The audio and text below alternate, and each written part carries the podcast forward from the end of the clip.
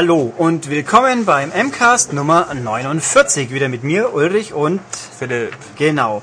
Äh, wir sind mitten im Heftschluss, bisschen im Chaos, deswegen werden jetzt die News wahrscheinlich ein bisschen unstrukturierter ablaufen wie üblich, aber wir versuchen unser Bestes. Ähm, eigentlich haben wir drei große Bereiche, fangen wir an. Diesmal EA hat Geschäftsjahresgedöns halt, also Electronic Arts. Genau, ähm, drittes Geschäftsquartal bei denen 2010 ist es abgelaufen. Äh, das heißt, das Weihnachtsgeschäft. Und das ist jetzt nicht ganz so gut gelaufen, wie vielleicht erhofft. Trotz äh, Need for Speed Shift, Left 4 2, Dragon Age. Einnahmen sind um 25% gesunken.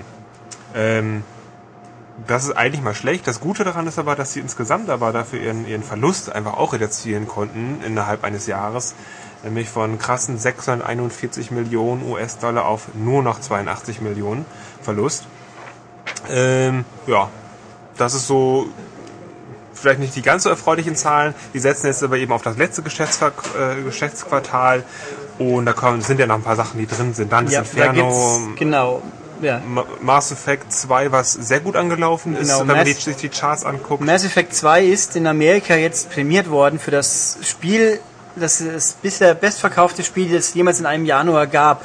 Das ist ein bisschen verwirrend, weil im Jan komplett Januar hat laut den letzten Zahlen New Super Mario Bros. mehr verkauft, aber Mass Effect gab es ja bloß fünf oder sechs Tage lang und hat da irgendwie jenseits, die genaue Zahl habe ich auch gerade nicht im Kopf, aber über 400.000 verkauft, also unglaublich viel auf einmal.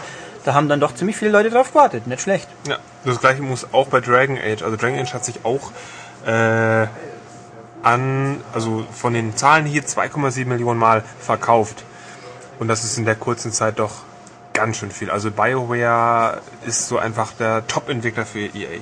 Ja, das Kann man, glaube ich, so mal sagen. Und wobei halt Dragon Age auch schöner gewesen wäre, wenn es ein Konsolenspiel wäre und kein umgesetztes PC-Spiel. Aber okay. Na egal. Ähm, geht aber auch weiter mit Dragon Age. Ähm, EA hat eine Release vorgelegt eben fürs neue Geschäftsjahr 2011. Das beginnt eben im April und endet im April 2011. Und da haben die eine ganze Reihe von Spielen jetzt angekündigt. Äh, Sportspiel-Updates sind sowieso immer dabei. Äh, FIFA 11, NHL, NBA Live. Ähm, das ist alles irgendwie klar. Skate 3 wird auch äh, zwischen 1.4. und 30.6. rauskommen. Ähm, darüber freue ich mich ja persönlich ganz doll. Und haben aber noch so ein paar Sachen, die ganz interessant sind. Zum Beispiel Crisis 2 für Konsole. Ähm, kommt definitiv noch in diesem Jahr. Höchstwahrscheinlich eben das, das wird das Weihnachtsspiel schlechthin wahrscheinlich für EA. Ähm, war es ganz gut zu wissen, dass es überhaupt eben in diesem Jahr noch kommt. Das genau gleiche mit Sims 3 soll für Konsolen und Handhelds auch kommen, eben auch in diesem Jahr. Und Sims 3 ist ja so das Überspiel für den PC, für EA, das, was sich, was sich unglaublich gut verkauft. Und da setzen wir natürlich extrem drauf. Äh, neues Need for Speed Spiel ist auch dabei. Ulrich, ist das Criterion-Spiel? Das sollte man annehmen. Wissen tut's keiner bisher. Auf, zumindest haben sie es nicht klipp und klar gesagt, aber es liegt nahe, dass es so sein wird. Ja. Äh. Wobei, ich gerade hier feststelle, da steht für im dritten und im vierten Quartal ein Need for Speed. Tja, Interessant. Entweder ein Fehler oder zwei Stück auf einmal. Hm. zwei gab's Stück ja- auf einmal haben wir übrigens auch bei EA Sports Active. Da werden in diesem Jahr zwei Spiele rauskommen. Was genau weiß man noch nicht. Vorstellbar ist ein neuer Wii-Ableger und vielleicht auch ein Ableger für PS3 360, also Bewegungssteuerung, äh, wenn das jetzt kommt noch in diesem Jahr, dass EA da eben auch drauf setzt und ein Spiel dafür entwickelt. Das ist aber natürlich noch reine Spekulation. Ähm, keine Spekulation ist viertes Quartal des Geschäftsjahres, also alles, was in 2011 kommt, also die ersten vier Monate von 2011, nee, die ersten drei Monate von 2011, da kommen ein paar Knallerspiele, äh, beziehungsweise ein Riesenknallerspiel, Dead Space 2. Also nicht wird- vor Weihnachten Also wird in diesem Jahr wird es wohl nicht mehr fertig. Und ein neues Dragon Age Spiel. Ähm, da weiß man auch noch nicht genau, ob es Dragon Age 2 jetzt sein wird. Es, Dragon Age ist eine Trilogie. Es ging ja aber sehr, sehr schnell. Also es Eben, das ist das. Ding. Es ist sehr schnell, wird auch spek darauf spekuliert, es könnte auch ein großes äh, Add-on sein. Ähm, das erste große Add-on, Dragon Age äh, Awakened, glaube ich, kommt Awaken- im April. Und es Awakening? könnte, Ja. Awakening oder, ja genau, kommt jetzt im April und es kann sein, dass es in einem Jahr nochmal so ein Riesen-Update gibt, also so ein Also Disk-basiertes. dann sollten sie lieber ein Spin-off, der eigenständig lauffähig ist, machen, weil ein Jahr später immer noch Add-ons, das war bei Mass Effect schon blöd. Also das ist immer also ungünstig. könnte auch drauf, drauf hinauslaufen, eben, dass es Mhm. allein lauffähig ist, aber noch im Grunde ja eine neue, neue Story-Kapitel aufgreift.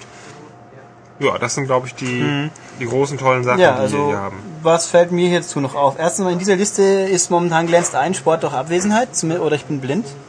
Aber hier ist kein Eishockey zu finden erstmal.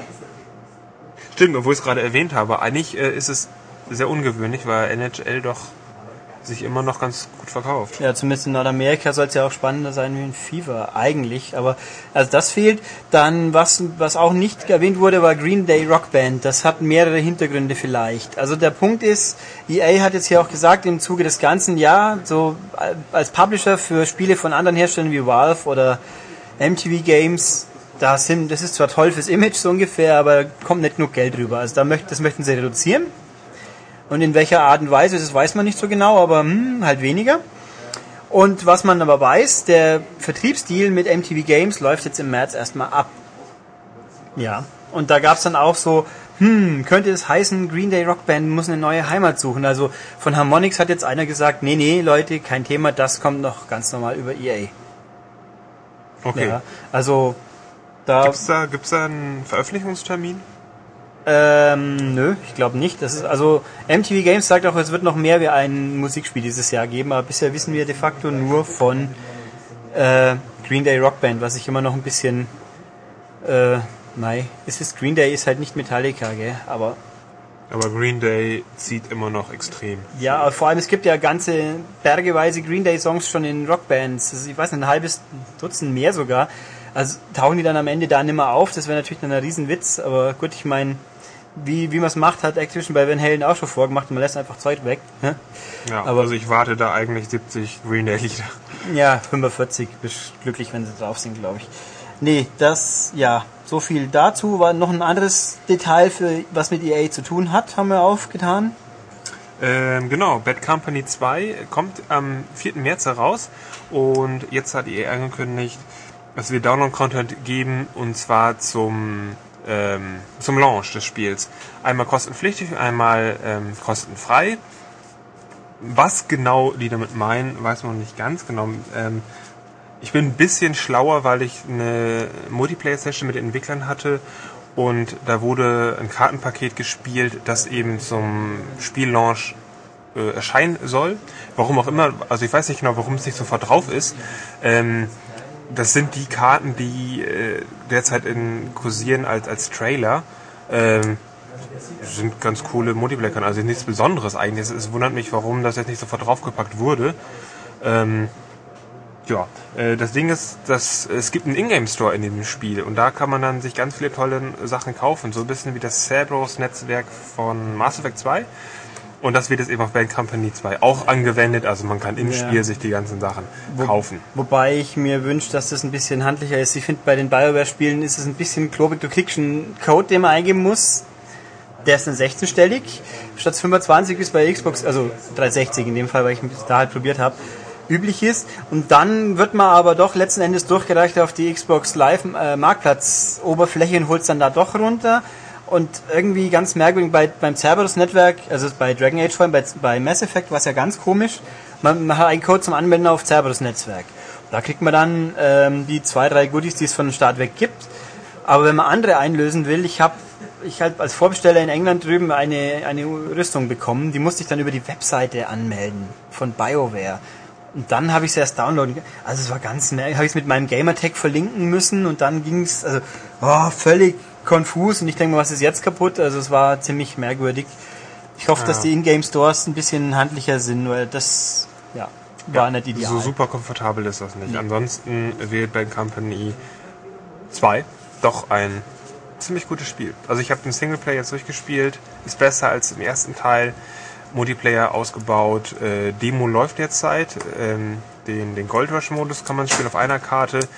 Eine, eine unspektakuläre Karte ist diese Demo, äh, dieses Demo-Level. Da gibt es noch ein bisschen äh, coolere Sachen, einfach ein bisschen, ein bisschen schickere. Obwohl ich sagen muss, dass der Multiplayer in der Grafik doch schwächelt im Vergleich zum Singleplayer.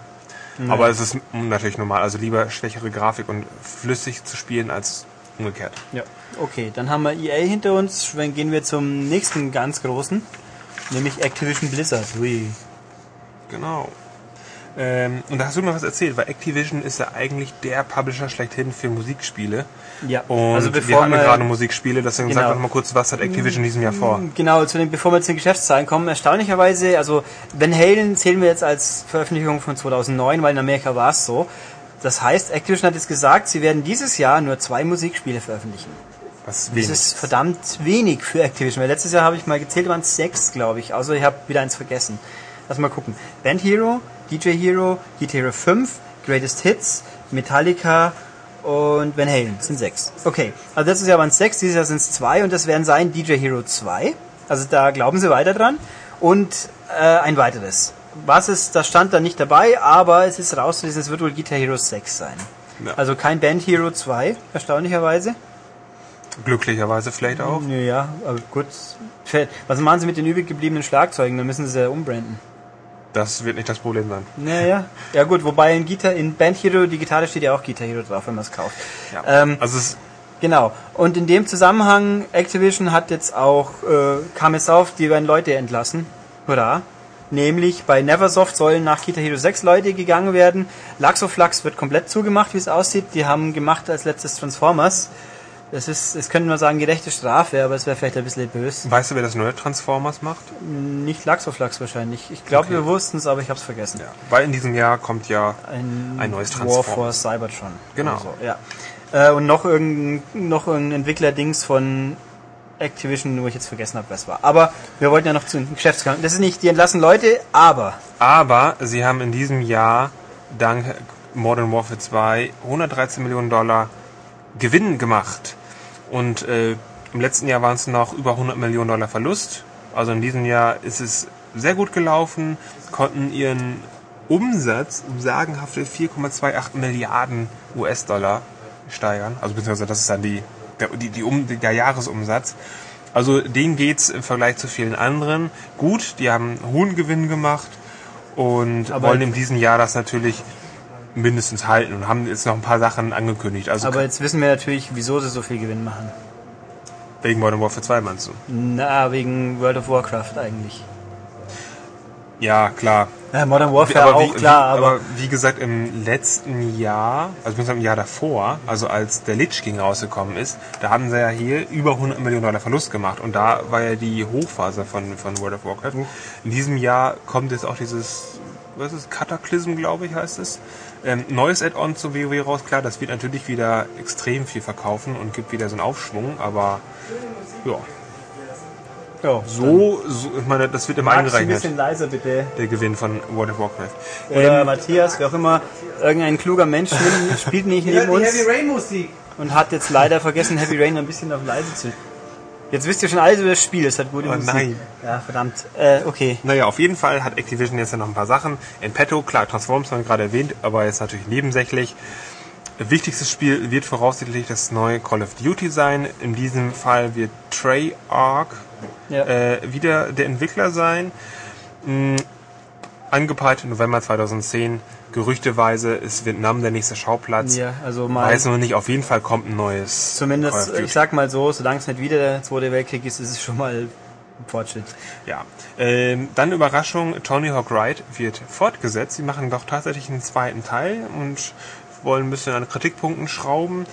Ähm, und Begründung, warum Tony Hawk Ride so schlecht war, sie mussten sich auf die Peripher Peripherie ähm, fokussieren und da die ganze Energie drauf verwenden, damit das ganz toll wird. Und deswegen ist das Spiel im Nachhinein ein wenig ähm, ja, Zu kurz zu gekommen. kurz gekommen, Ja, sozusagen. wobei- und jetzt volle Konzentration auf das Spiel. Es ist natürlich erstens bla bla und Genau. zweitens, äh, ich meine, aber an, dass eine Fortsetzung kommt, ist naheliegend, weil irgendwo, wenn man so viel Nein investiert in so eine blöde Hardware, dann versucht man es halt mal zu, wenigstens ein bisschen rauszuziehen. Im Gegensatz zu Band, Band Hero kann man ja wenigstens für alles verwenden, aber das Rideboard geht ja wirklich nur für dieses Krüppelspiel bisher. Eben, deswegen, das soll jetzt nicht in Vergessenheit geraten werden. Und noch ein Geheimtipp, äh, zumindest laut Activision, äh, wird das neue True Crime sein. Ähm, ist, ein, ist für irgendwann in 2010 angekündigt und sie hoffen sich da eigentlich so einen kleinen Achtungserfolg, weil in diesem Jahr kein neues GTA angekündigt ist. Und die wollen dann schon in diese Breite springen und sagen, hey, wir haben hier den super duper Ersatz und da erhoffen sie sich schon was. Ja, dann. Und ich bin zuversichtlich, also ich mochte zumindest diese beiden True Crime Also das Spiele erste schon. habe ich durchgespielt, das zweite hat mich überhaupt nicht angemacht. Ähm, Das war ja auch von Lachs auf Lachs, glaube ich. Beide sogar. Ähm, naja, schauen wir mal. Also ich gebe ihm eine Chance, sag mal so. Okay. Haben wir Activision hinter uns, kommen wir zum dritten und letzten großen Ding. Das ist jetzt mal keine äh, Business-Konferenz, sondern Microsoft hat gestern X10 in San Francisco abgehalten. Das ist so die Eine Hausmesse. ja, die jährliche Hausmesse, die die letzten drei Jahre, glaube ich, nicht mehr stattgefunden hat. Und jetzt haben sie es wieder gemacht. Und früher war es immer im Herbst, jetzt ist es im Frühjahr. Und äh, in der Theorie haben sie da ganz viele spannende Sachen präsentiert. Die haben wir jetzt hier nicht als Printzeug vor uns liegen, deswegen machen wir jetzt den unglaublichen Sprung, indem wir hier nebenbei in einem Webbrowser nachschauen und dann unseren Senf dazu abgeben. Es gab nicht, es gab relativ viel zu sehen, aber relativ wenig, was wirklich spannend war. Also, ja, Splinter Cell Conviction, haben wir schon drüber geredet, wussten wir auch schon, kommt Mitte April. Äh, Halo Reach, die Multiplayer-Beta, hat jetzt einen Termin. Ab 3. Mai ist es soweit. Halo Reach sieht auf Screenshots aus wie Halo 3 ungefähr, glaube ich. Und ja, es wird ganz super tolles alles. Also da bin ich jetzt ehrlich gesagt auch nicht in der Lage zu vergleichen. Aber man hat eine intens intensive Kampagne und ganz tolle technische Fortschritte, ja klar. Ähm, und ganz viele Features und okay, eine Vier-Spieler-Koop-Kampagne, das ist ja schon mal gut. Das finden wir. Ja, obwohl das wird natürlich nicht zu spielen sein in der Beta. Es geht dann ja schon so, um, ja, ja, um, ums Multiplayer. Hier steht, glaube ich, übrigens auch nicht, wann es eigentlich rauskommt. Hm, mal, mal, also wann es jetzt wirklich kommen wird. Das Naja. ist noch nicht so. Auf jeden Fall, äh, soweit ich das verstehe, Zugang zur Halo Reach Beta nur wer Halo ODST besitzt. über diese, Mm, richtig, über ja, diese ja. Disk wird es dann funktionieren. Wer Genau. der legt die ein und dann habe ich den Zugang zur Beta. Also ab 3. Mai könnte schon Aber Halo Reach das- spielen das- und die neue Grafik Ja, dieses angucken. Kaufspiel A, um Spiel B Beta zu spielen, das gab es ja schon mal mit Halo 3 und da war es ähm, Crackdown, was ja bei uns dann nie rauskam und dann hinten nachher ja, wegindiziert worden ist. Ja, Crackdown 2 hat jetzt einen Termin, nämlich im Juni. Auch hier die Screenshots sehen eher unprickelnd aus und es wird, glaube ich, ganz schön brutal. Also da würde ich mal nicht drauf zwingend wetten, dass wir es auch wirklich zu sehen kriegen. Ja, schauen wir mal, wer da mehr Infos haben möchte. Es gibt eine Preview der nächsten M dazu. Ja. Dann Dead Rising 2 hat einen Termin für den 3. September. Was ich hätte gedacht, es hätte viel früher kommen sollen, aber es dauert also schon noch ordentlich lang. Äh, was aber interessant ist, dazu gibt es gibt einen spielbaren Prolog, der die Lücke zwischen Spiel 1 und Spiel 2 überbrücken wird und den gibt's nur zum Download auf der 360 anscheinend. Also wie das genau ablaufen soll, ob es dann ein Live-Arcade-Spiel ist oder was ist das, keine Also Ahnung. Capcom und Microsoft sind gerade wohl schon ziemlich stark verbandelt, Ja, also nachdem äh, Gears of War Charaktere in Lost Planet 2 auftauchen. Und, und Wesker. Was Und, jetzt, das ja. können wir jetzt, glaube ich, auch guten Gewissens sagen, weil das kann man jetzt im Internet eh überall lesen. Äh, was gibt's sonst noch? Final 13, Final Fantasy 13 wird's ein Bundle geben. Na und gut. wohlgemerkt, ähm, so will ich sagen, außerhalb Japans wird es nur ein Xbox äh, Final Fantasy 13 Bundle geben, also keine, keine PlayStation Ja, 3 richtig. mit, äh, mit, mit Final Fantasy. die gab's wiederum in Japan, stimmt. Genau, also Ähm, ja. das ist auch, glaube ich, ein ganz schön Dann- guter Deal, den die da gemacht haben. Dann zu Alan Wake kommt im Mai. Das hoffen wir dann auch wirklich mal. Und es gibt eine, eine, 21. Mai, Ja. soweit ich weiß. eine Collectors Edition wird's geben. Na, wie überraschend heutzutage. Ähm, was habe ich hier noch? Perfect Dark kommt jetzt im März. Na gut, lassen wir uns überraschen. Und äh, Peter Molyneux hat ja Fable 3 präsentiert. Also so wie wir jetzt mitbekommen haben, war die Präsentation eher ein bisschen äh, knäpplich. Aber er hat ja vorher gesagt, er wird was zeigen, was die Leute total anpissen wird. Die werden sich alle furchtbar drüber aufregen. Ja, und jetzt hat er es gezeigt. Und was war es Tolles? Ja, in Fable 3 gibt's keinen HUD. Also es wird keine Energieleiste und Zeug Genau, angezeigt. keine Lebenspunkte. Wow, unglaublich, krass. So, und man erkennt dann an der Färbung des Bildschirms zum Beispiel, wie schlecht es einem geht. Echt voll hart, das habe ich noch nie gesehen in dem Spiel. Das ist ganz was Neues. Ich weiß ehrlich gesagt nicht, ob das was ganz was Neues ist. Also Nee, natürlich das- ist es nett, Nee, ich meine, ob das aber auch irgendwie vielleicht doch ungewöhnlich ist. Ich meine, wir sprechen hier vom, vom, vom Action-Rollen. Ja, aber wir, also ich erinnere mich, King Kong, wie das rauskam zum Xbox-Start, da haben sie auch großes Gedöns gemacht. Bei uns gibt's keine HUDs, weil das ja Kinobesucher haben ja auf dem Kinoleinwand auch keine Energieleisten. Also allein sowas, das gab's schon bei vor fünf Jahren. Also, oh Gott, dann hast du halt keine Energieleiste. Keine Karte könnte lästiger sein, je nachdem, wie das Spiel angelegt ist. Also, schauen wir mal. Ähm, äh, ach ja, Fable soll, glaube ich, auch noch dieses Jahr rauskommen. Ja, ja, ja. Ja, das Also glauben wir auch this, erst, wenn wir es sehen. This Holiday Season, wie es so schön heißt, also Weihnachten. Ja. Also was scheinbar, wir waren jetzt, wir haben jemand vor Ort, wir selber waren nicht vor Ort.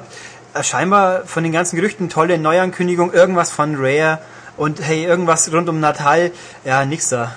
Also Ja, schon. das ist übrigens überraschend, dass von Natal irgendwie, dass sie das doch unter Verschluss halten. Ja. Da wird wohl zur E3 erst wieder was ja, Neues geben. da muss ja dann zwangsläufig. Aber ich finde schon komisch. Da mache ich hier schon mal eigene Veranstaltungen, habe keine direkte Konkurrenz, was News äh, Aufmerksamkeit angehen würde, und dann mache ich nur bekannten Kram, sag ich mal. Ich, da war jetzt nicht ein Spiel dabei, was man nicht schon kannte, glaube ich.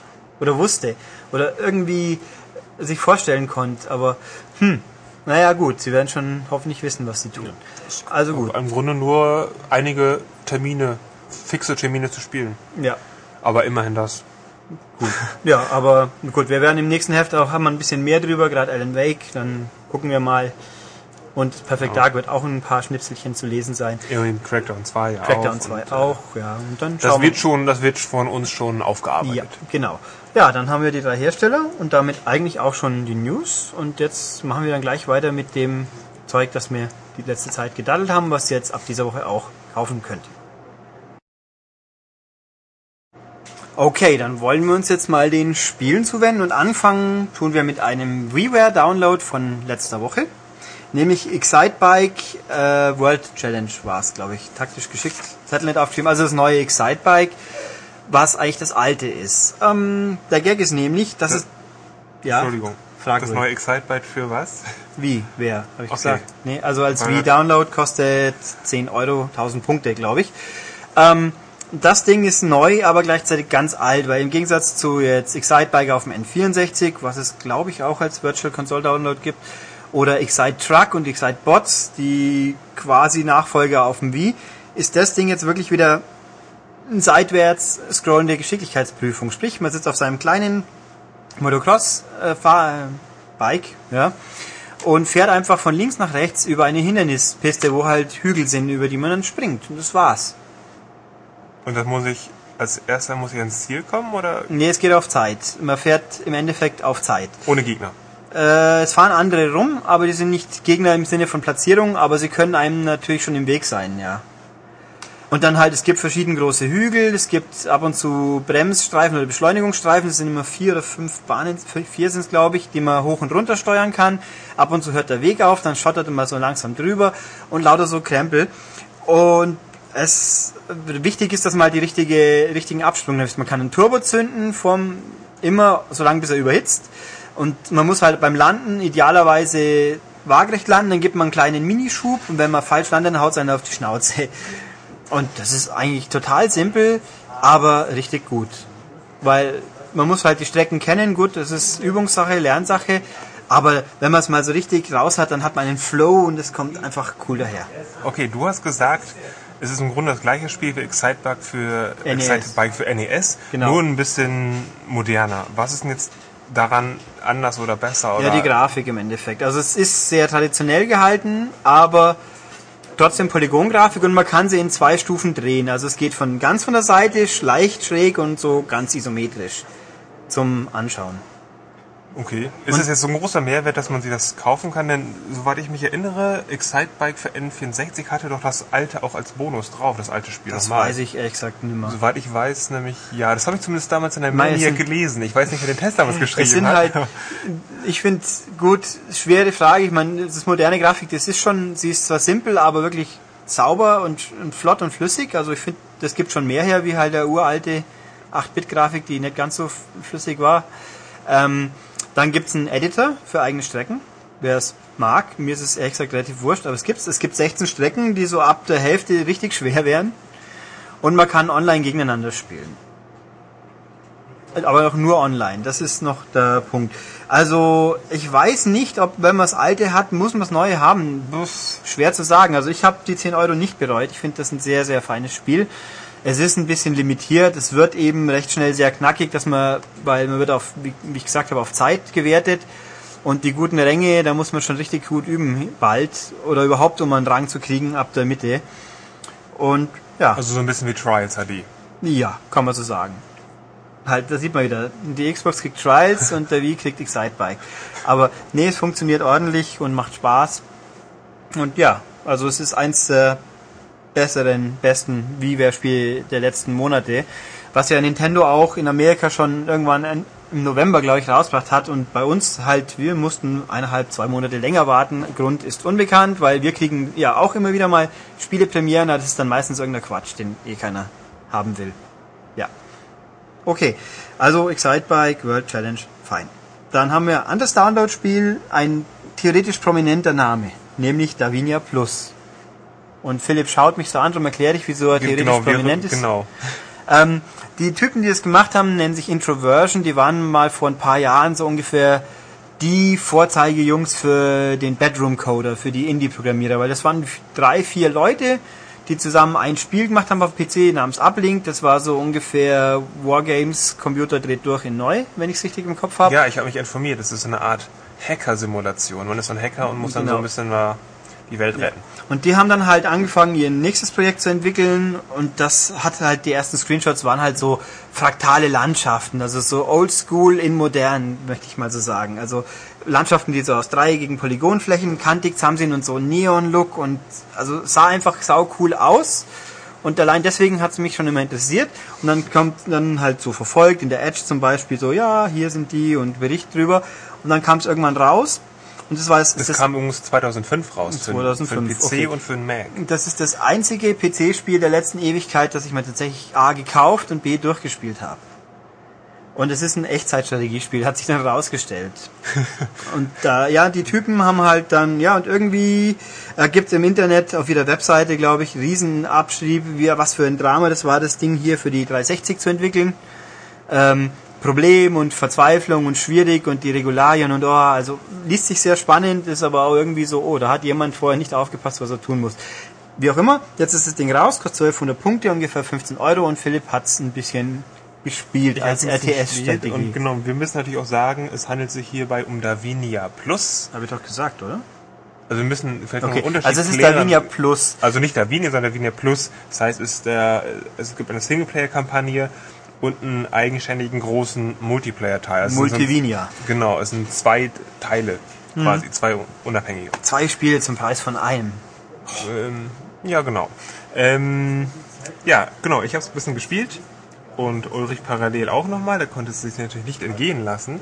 Jo. Ähm, es geht darum, dass man die, wer heißen die, das sind noch Davinias, Der oder? Vinians sind Das ist Die der Kle- das sind so kleine, kleine, schon aus wie Strichmännchen. Genau, so kleine Strichmännchen, das sind so, so, so Single-Polygone mit geringer Intelligenz, die über Jahrzehnte lang gezüchtet wurden von einem Doktor irgendwie. Sepulveda. Genau, der das sich zum, zum Lebensziel gemacht hat, so ich will so eine, so eine eigene parallele Welt erschaffen mit diesen kleinen Davinians und hat über Generationen hinweg die also gezüchtet ähm, und denen so eine eigene Welt geschaffen, wo die ihr Strom erzeugen und, und da leben und wohnen und sowas.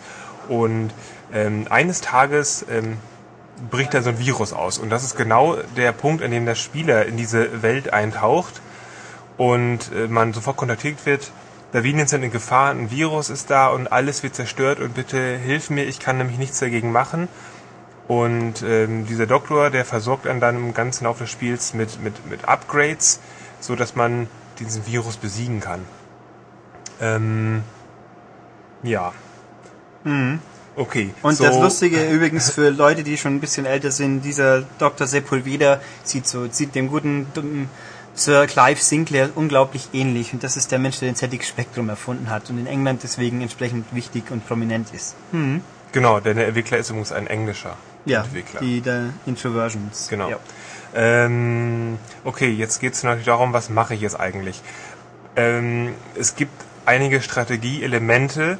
Ähm, ich habe zu Anfangs habe ich so drei Slots und da kann ich dann ähm, einen Soldatentrupp ausbilden oder so einen, so einen Engineer, ähm, so einen Techniker eben. Und damit kann ich dann die, die, diese Welt, diese verschiedenen Levels quasi befreien vom Virus. Ähm, dann habe ich eine meiner meine Soldaten, die kann ich direkt steuern über, ähm, ähm, Stick. über den Stick, genau. Ähm, und, und linken bewege ich mich und mit dem rechten schieße ich. Das ist so ein bisschen wie ein Shadow-Komplex.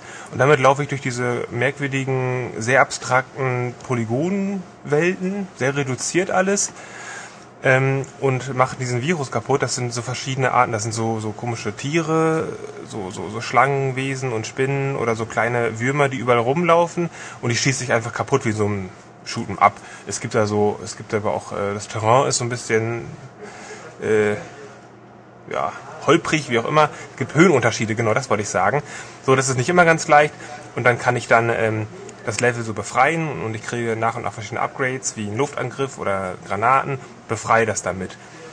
Und ich muss verschiedene Terminals einnehmen in so einem Level und dafür habe ich so einen Engineer-Trupp und den stecke ich dann irgendwo durch das ganze Level und da, da baut mir irgendwelche Sachen und das sind so verschiedene Ziele, die ich erreichen muss im, im Spiel, wie so typische Strategiespiele eben.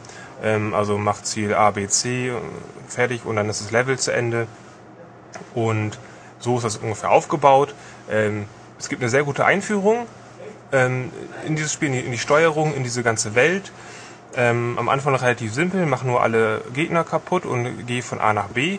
Und das wird dann zunehmend komplexer, weil ich so eine größere Aufgabe auch bekomme. Da muss ich verschiedene Levels abschließen, um ein großes Ziel zu erreichen.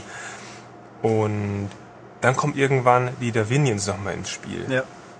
Also die Davinians, die muss man ja nicht auch beschützen und äh, äh, zum einen gibt es immer mal die Aufgabe, führe die Davinians da und dahin. Man kann es aber nicht direkt leiten, sondern man kann einen Davinian zum General erklären und das ist dann quasi der Wegweiser für andere. Man drückt dann auf den Knopf, legt den Weg fest und alle, die in der Reichweite dieses Generals sind, laufen dann zum Zielpunkt.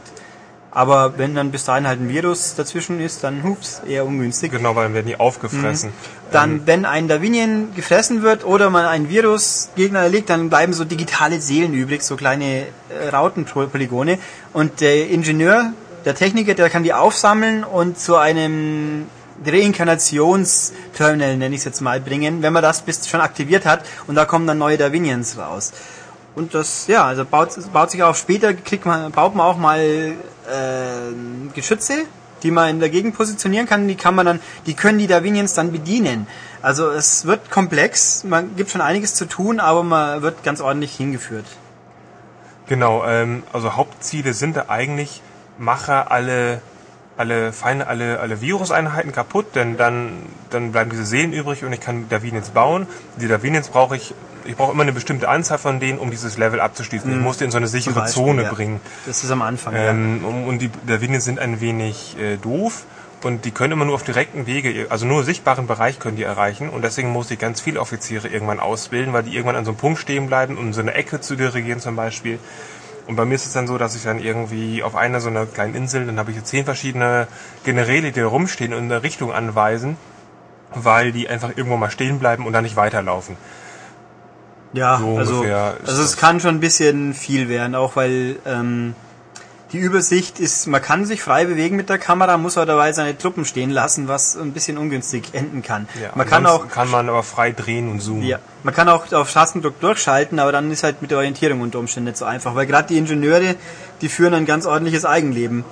Die verfolgen halt ihre Aufgaben und bewegen sich dann schon mal irgendwo weiter weg von da, wo man es das letzte Mal gesehen hat. Also es kann ist nicht so ganz leicht. Und dann, aber man kann auch sich in Sackgassen spielen, glaube ich, weil diese digitalen Seelen, die ich erwähnt habe, die verschwinden mit der Zeit. Ja, wer also zuerst, genau, wer also zuerst alle Gegner wegmacht und dann erst dieses äh, Wiedergeburtsterminal anmacht, der hat nichts mehr zum Wiedergebären. Das ist dann eher ups gewesen. Ja, aber also, äh, die Virusfeinde kommen dann natürlich nach und nach zurück. Ja, wenn man sie alle ausrottet, dann nicht mehr. Also es geht. Man kann die Level komplett säubern von Viri. Hoho. Genau, ähm, genau, dazu muss man sagen, also seine, seine Hilfseinheiten, also seine Angriffstruppen und seine Ingenieure, ähm, das ist, es gibt keine Währung in diesem Spiel, so wie in anderen Strategiespielen vielleicht. Mhm. Also ich kann einfach unendlich diese Truppen nachbauen. Genau. Ich habe so, ich hab so begrenzte Slots zwar nur, aber wenn ich jetzt äh, so ein Squad besteht aus maximal sechs Einheiten, also sechs Angreifer, die dann schießen können und, und die sterben dann, wenn ein Virus mich berührt. Und dann kann ich auch einfach, wenn ich nur noch zwei Leute habe, dann, dann entferne ich die einfach und baue ein neues Trupp. Genau. Da muss ich überhaupt keine Rücksicht drauf nehmen. Ich kann einfach so permanent weitermachen. Ich muss einfach nur sehen, dass ich die Davinians sicher ins Ziel geleite. Alles andere ist total egal. Ja, also schon ziemlich. Nee, also es ist ganz angenehm. Den Multiplayer-Part haben wir, glaube ich, nur ein bisschen angeschaut, oder? Genau, noch nicht noch nicht so ausgiebig. Nee, also es ist halt, halt klassisch King of the Hill und äh, alles mögliche, was in die Richtung geht. Ja, es sind, glaube sechs verschiedene ähm, Multiplayer-Varianten, viele Karten. Man kann es eben dann auch logischerweise über Xbox Live spielen. Ähm, es gibt übrigens auch tolle Xbox Live Awards. Ja, also es gibt T-Shirts und Avatar Awards, das die man dann äh, freischalten kann. Ähm, also der, der Multiplayer ist ziemlich umfangreich. Und Ja. Es gibt also 50 Maps, glaube ich, also eigene Maps. denn Man spielt nicht nur auf den Singleplayer-Levels, von denen es 10 oder 11 gibt, glaube ich. Und es gibt halt eben Capture the Flag, mehr oder weniger, King of the Hill, äh, Rocket Race, wer zuerst eine Rakete baut, Blitzkrieg, oh ja, einfach alle anderen wegmachen, klar. Ähm, also es gibt schon ordentlich was zu tun. Die Frage ist halt, ob man... Multiplayer kann man auch alleine gegen Computer-KI spielen, zum Glück, weil irgendwo habe ich den Verdacht, dass das Spiel hier nicht so die ganz großen äh, Menschenmassen anziehen wird, die dann online spielen wollen. ja, das aber grundsätzlich liegt es natürlich daran, dass es ein sehr eigener Look, schon ziemlich Retro-Style, ein bisschen cool, sehr reduziert aber auch. Es gibt zum Beispiel überhaupt gar keine Hintergrundmusik, sondern nur so Soundtöne. Nee, es gibt schon Musik, aber nicht während der Level selber. Ja, also, genau, also während, das ist ja das Haupt, die Haupttatsache des Spiels. Es gibt auch keine Sprachausgabe. Ähm, der Professor oder der, der Doktor, der, Der der einen immer in, in Texten. Ähm, Levels können umfangreich sein. Äh, halbe, dreiviertel Stunde habe ich schon mal so ein Level gespielt, Ja. weil ich äh, erstmal dahinter kommen musste, was ich muss ich genau machen und aktivieren und ähm, relativ umfangreich das alles. Und das ist einfach schon so ein kruder Mix aus Strategie und Shoot'em Up und Ja. Puzzle und äh, von jedem so ein bisschen und dann mit dieser etwas anderen Optik und äh, 1200 Punkte. Ich kann mir schon eben vorstellen, dass manche Leute da noch Ja. ein bisschen abgeschreckt sind. Also Ich ältere. Semester sind, glaube ich, finden es cool. Ja, alle anderen denken so, ja. Mhm. genau, alle anderen denken gerade wegen dieses Looks, oh, das gucke ich mir erstmal gar nicht an. Ja, das ist schon sehr eigen. Aber ein sehr gutes Spiel. Ja, das muss man also es sagen. ist schon, ja, also auf jeden Fall Demo-Version mal durchspielen und dann schaut, ob man mit der Steuerung klarkommt. Das ist nicht auch interessant. Für mich war spannend, die erste PC-Version, die war mit Maus und Tastatur und diese so Raketen und so Quatsch hat man mit Gesten ansteuern müssen, hat man mit der Maus ein Dreieck zeichnen müssen und so Quatsch. Das war nicht so ganz ideal. Das haben sie auch tatsächlich später weggepatcht. Und jetzt hier auf der Xbox kann man halt den Squad direkt steuern und es funktioniert eigentlich ganz gut. Genau, Also, und alle anderen Einheiten steuere ich indirekt, so Mhm. typisch RTS-mäßig. Und genau, kann über Schulter lassen rumschalten. Und ich finde die Steuerung gelungen. Ist nur manchmal mit der Kamera ein bisschen nervig, weil da muss ich erst alles abwählen und dann Ja, kann ich erstmal genau. frei justieren, weil sonst zoomt die Kamera relativ stark an das Also Geschehen ran, wenn ich eine bestimmte Einheit steuere. hat jede Menge Knöpfe und alles, aber trotzdem ist, ging doch ordentlich viel doppelt belegt, so ungefähr. Eben auch, das mir auch immer wieder passiert. Ich will Kamera bewegen, habe aber noch einen Squad an. Um, den, um den Squad selber äh, geht's, aber umschauen, wo will ich hinmarschieren, muss ich erst abwählen. Das ist zwar auch kein großes Problem, aber gewöhnungsbedürftig. Aber gut. Nee, also wir finden es gut. Lohnt sich mal drauf zu schauen. Dann weiter von Download zu Festware sozusagen. Äh, für ein Wii. Es gibt ein neues Super Monkey Ball. Das nennt sich Step and Roll und ist, äh, ja, ich sag's Das mal, Gleiche? unspannend. ja, also der Hauptgimmick, das Hauptgimmick ist natürlich, oh, man kann es mit dem Balanceboard spielen. Ja, es funktioniert, es ist aber ziemlich sensibel, also entweder man übt eine ganze Weile oder man spielt es lieber gleich mit der Remote.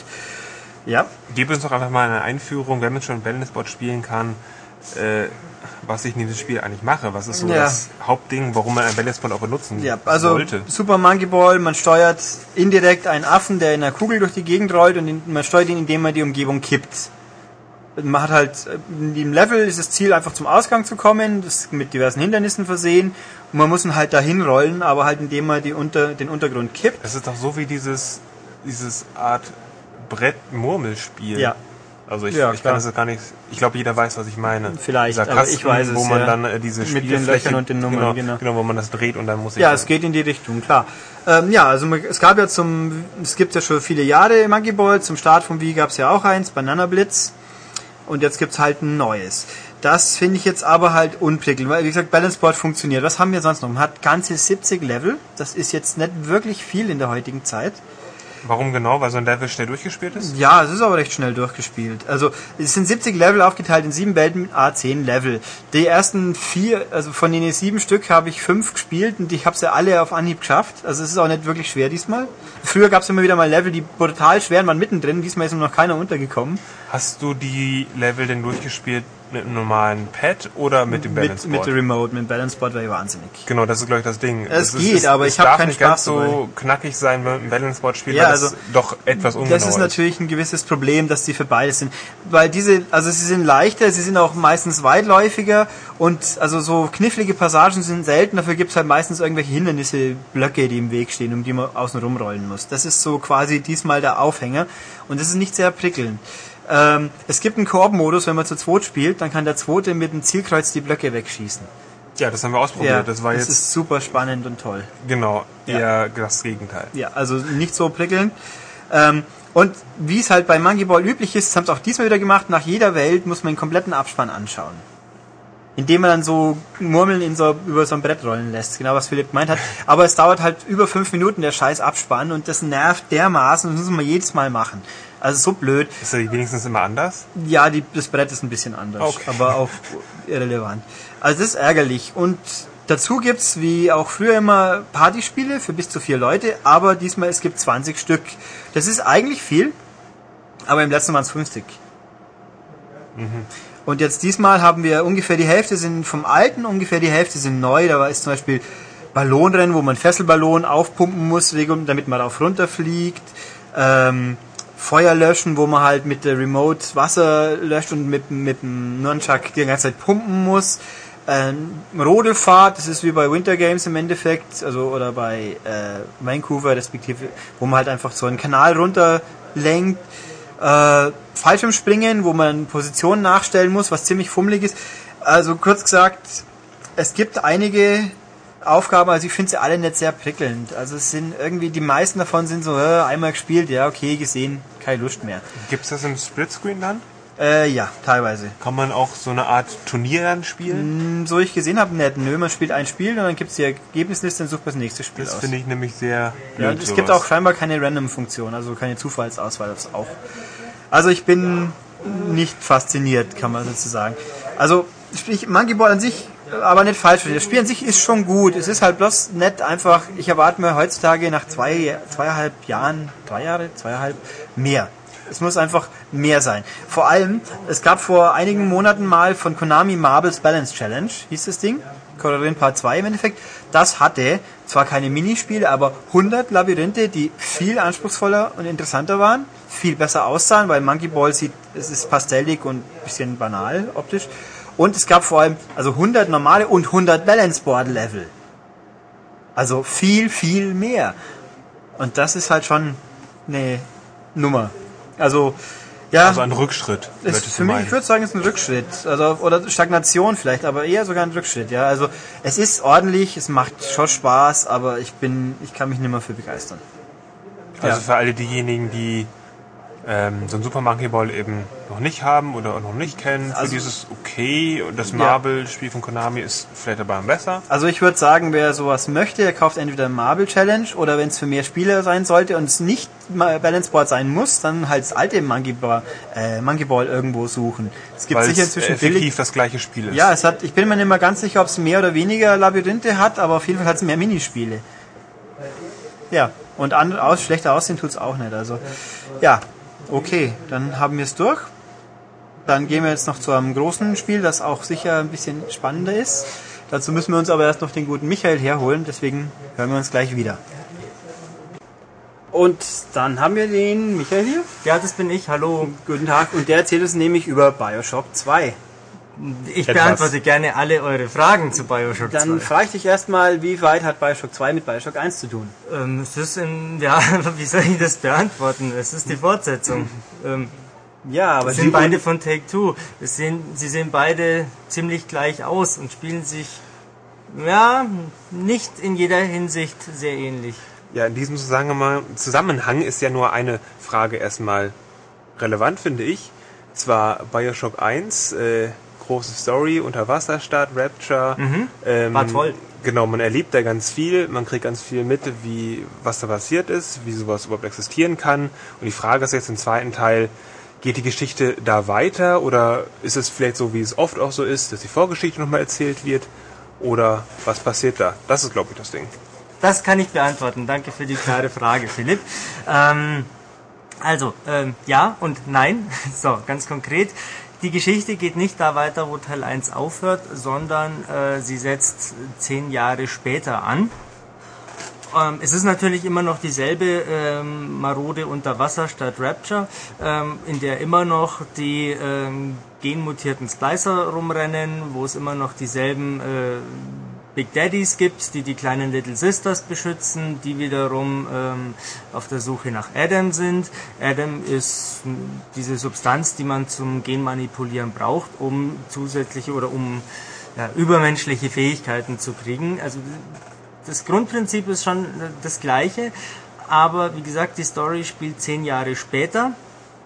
Und äh, da muss ich jetzt aufpassen, dass ich den Leuten, die es äh, jetzt noch spielen wollen, nicht zu viel vorwegnehme. Ähm, es werden Charaktere aus dem ersten Teil erwähnt und darauf Bezug genommen.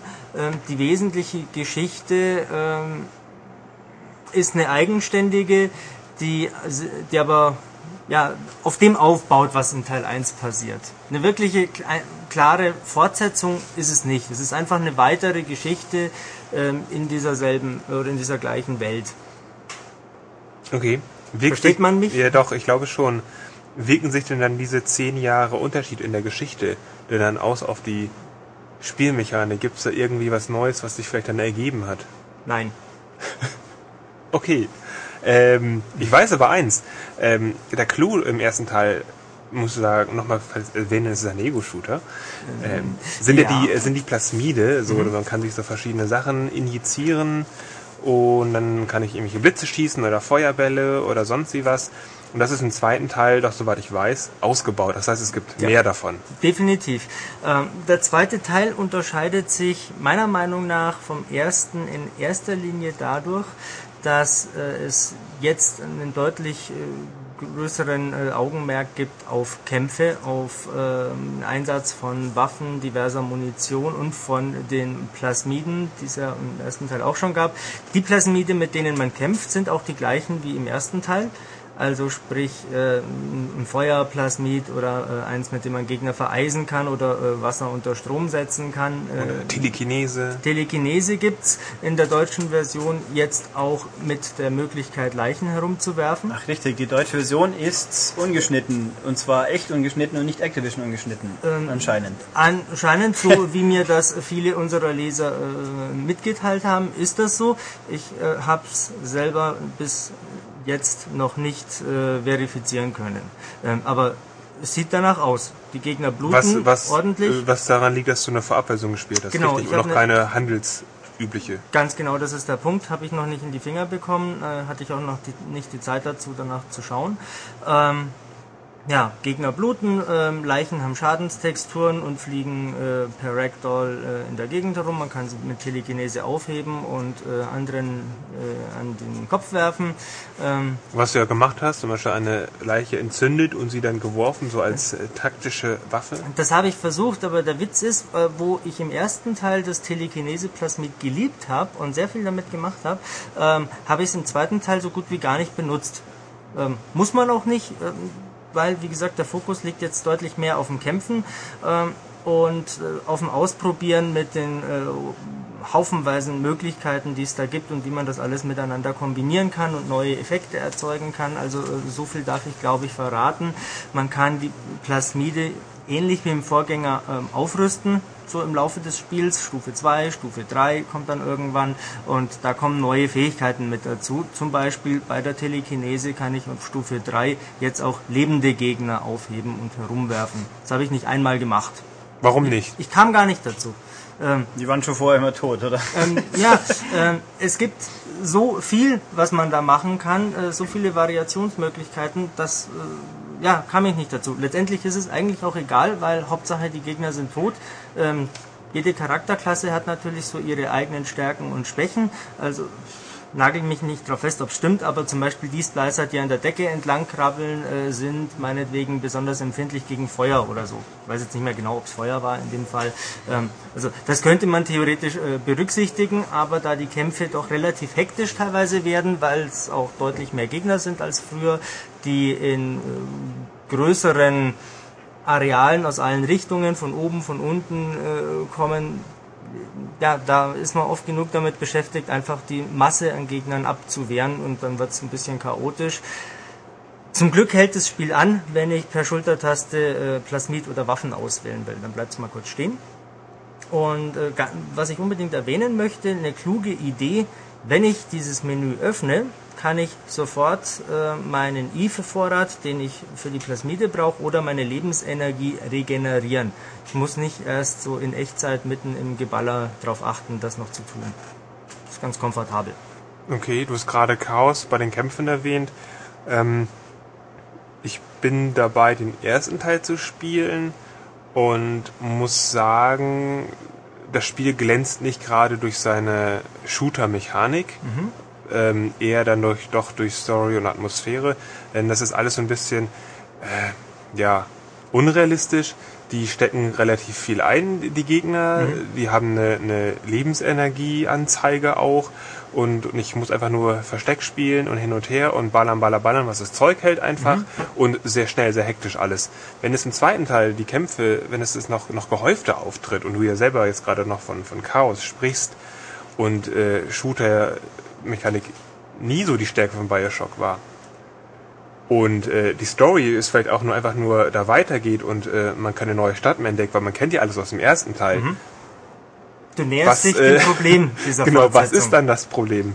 Ähm, das Problem ist meiner Meinung nach, dass Bioshock 2 äh, mehr ein Add-on oder ein Update ist als eine äh, ernsthafte, wirkliche Fortsetzung.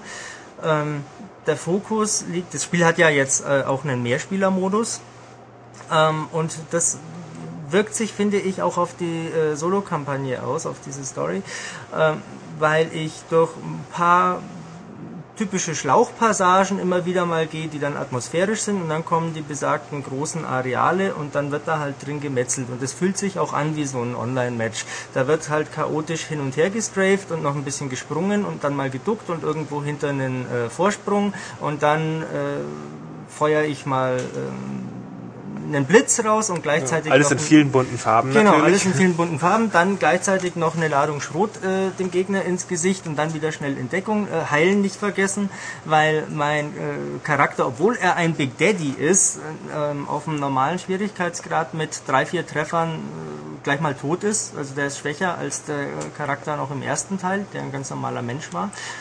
Ähm, Großer Unterschied, doch, oder? Ähm, Vorher war ich einfach nur ein gestrandeter Mensch. Genau. Und jetzt äh, steige ich in so einen, so einen Kampfanzug. In so, eine Taucher, äh, gepanzer, in, in, so eine gepanzerte Taucher. Das ganze Spiel über? Bin ich ähm, so einer? Das werde ich nicht verraten. Ah, okay. Ähm, das wäre nicht richtig. Äh, das zu tun.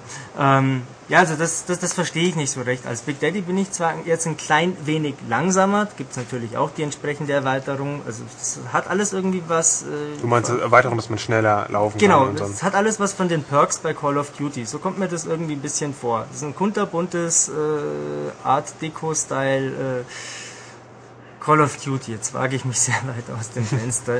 Ganz so ist es nicht.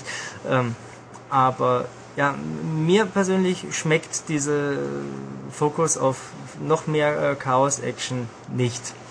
Naja, können wir was zum Multiplayer sagen? Hast du das gespielt? Ähm, Habe ich noch nicht gespielt, nee, okay, hatte noch hat keine Zeit. Olli, glaube ich, heute den lassen wir jetzt. Wir haben nicht Heftschluss, demnach äh, ist er genau. gestresst und mir auch, aber wir opfern uns halt für euch. Ich spiele gerade Heavy Rain.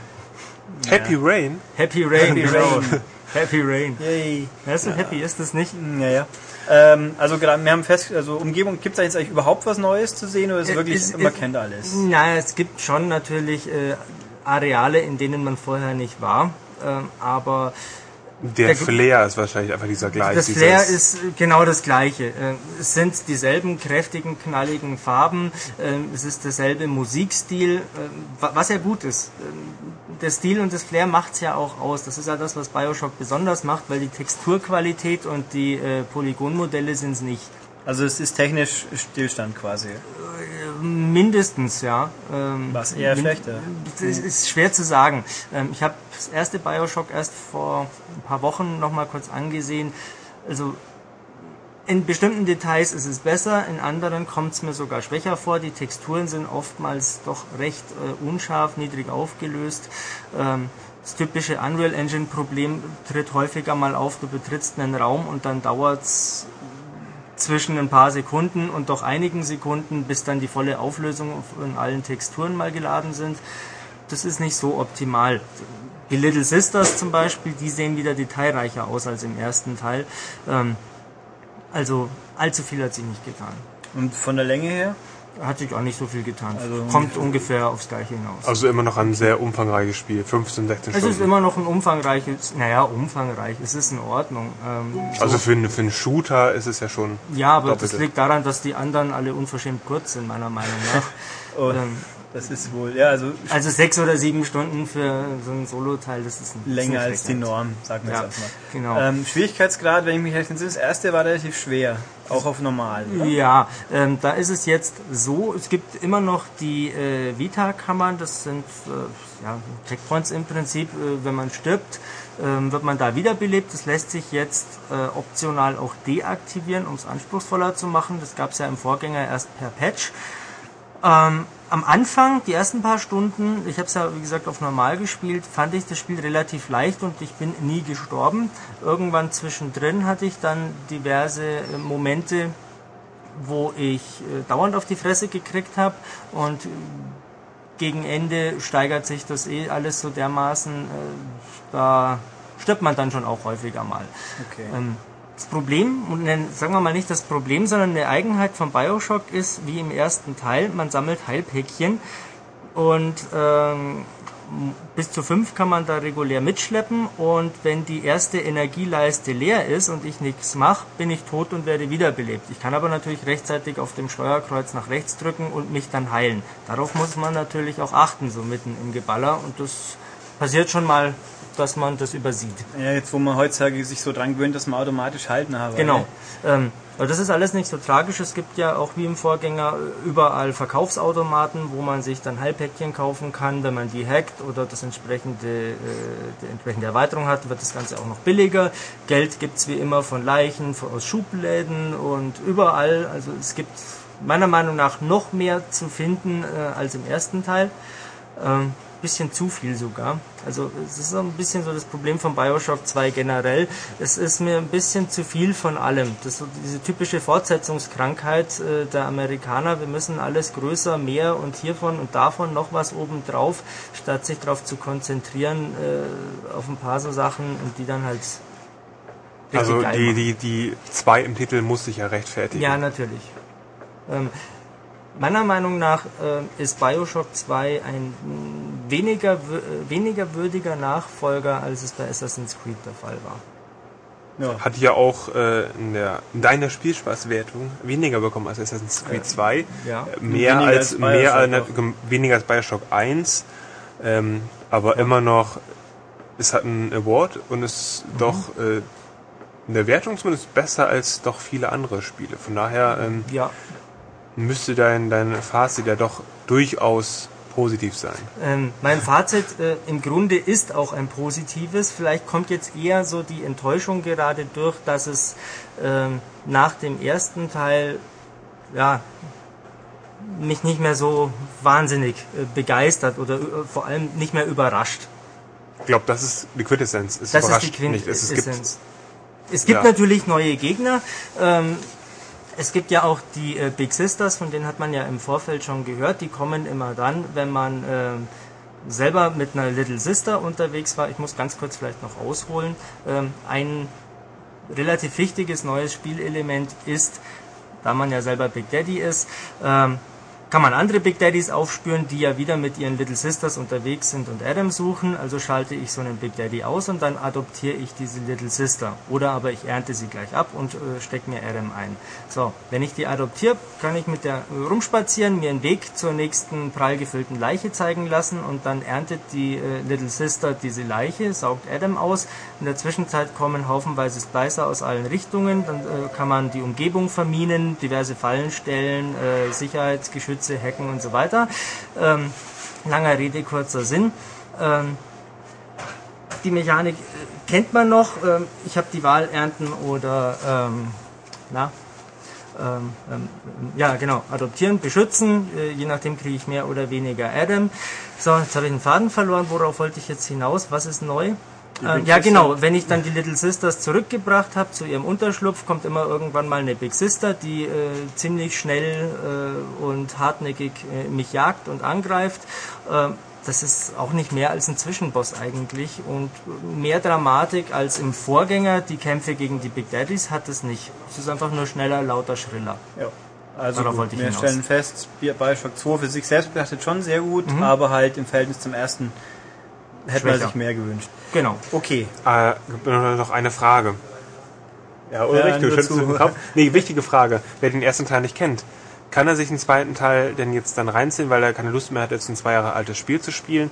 Verpasst er zu viel, ähm, weil er eben nicht mehr eingeführt wird in diese Welt, was eigentlich vorausgesetzt wird, dass man Rapture kennt und natürlich wird man ein paar Hints nicht mitbekommen. Aber im Großen und Ganzen kann man sich auch einfach Teil 2 kaufen und dann sich, äh, kann man dann dieses Spiel genießen? Ich behaupte ja, das kann man. Ähm, wenn man das nicht macht, äh, verpasst man natürlich äh, ein noch besseres Spiel, nämlich Teil 1. Ähm, wie gesagt, äh, so der Hauptgegenspieler im zweiten Teil hat natürlich schon einen Bezug zu Andrew Ryan aus dem ersten Teil, welchen verrate ich nicht. Ähm, Wer ist jetzt Andrew Ryan? Andrew Ryan für- ist der Gründer von Rapture. Der hat die Stadt damals gebaut und ähm, der spielt im ersten Teil eine zentrale Rolle. Und ja, es, es nimmt Bezug drauf im zweiten Teil, aber man kann die Geschichte für sich allein schon auch stehen lassen. Okay. Das ist doch ein schöner Abschluss. Ja. Dann schließen wir auch den Podcast gleich mit ab. Wie üblich, wer uns was sagen möchte, der gehe auf die Webseite, schreibe es in den Kommentaren zum Beispiel, schreibe uns eine E-Mail an podcast.maniac.de. Überhaupt die Webseite anschauen ist nicht verkehrt. Da findet ihr nämlich auch den, den Bioshock 2 Test. Genau, Natürlich. richtig. Der Bioshock 2 Test ist auch schon online. Mit sehr vielen Bildern. Ja, sehr vielen Bildern und viel Text und also sehr ausführlich. Ähm, www.maniac.de. Ansonsten, das Heft ist natürlich auch immer nicht verkehrt. Die M0310 liegt noch immer am Kiosk. Wir basteln gerade mit liegen in den letzten Zügen für die nächste, aber die gibt's noch. Liegst Lohnt in den lech- letzten Zügen. Geht's dir nicht gut? Nee, nicht wirklich. ähm, ja, was fällt mir sonst noch ein? Ähm, wer mitgezählt hat, nächstes Mal wäre Podcast Nummer 50. Das heißt, der nächste Podcast wird 50 sein, aber wie es aussieht, aber es wird ein normaler Podcast. Ich glaube, da legen wir uns jetzt fest, weil wir sind dann genau gerade mit dem Heft fertig und sind froh, wenn wir überhaupt noch geradeaus denken können. Und ja, Schade, dass wir den nicht feiern. Wieso eigentlich? ja, wir feiern den, na, wir können ja auch das Einjährige feiern, da haben wir noch ungefähr eineinhalb Monate hin. Ach so. Ja, durch die Pausen und die E3-Podcasts und so, irgendwie glaube Anfang Mitte März war, wäre das Einjährige. Schauen wir Ja, mal. kommt denn dann fast der äh, einjährige Podcast zeitgleich zur 200. Ausgabe der M-Games? Das könnte sein, schätze ich. Wird, nee, Moment mal, die kommt ja in So der April. ähnlich. Ja gut, dann ist er wahrscheinlich früher dann. Das wird ja also, ein Frühjahr zum Feiern. also schauen wir mal. Auf jeden Fall dann bis nächsten Freitag und tschüss. Ja, tschüss. Tschüss.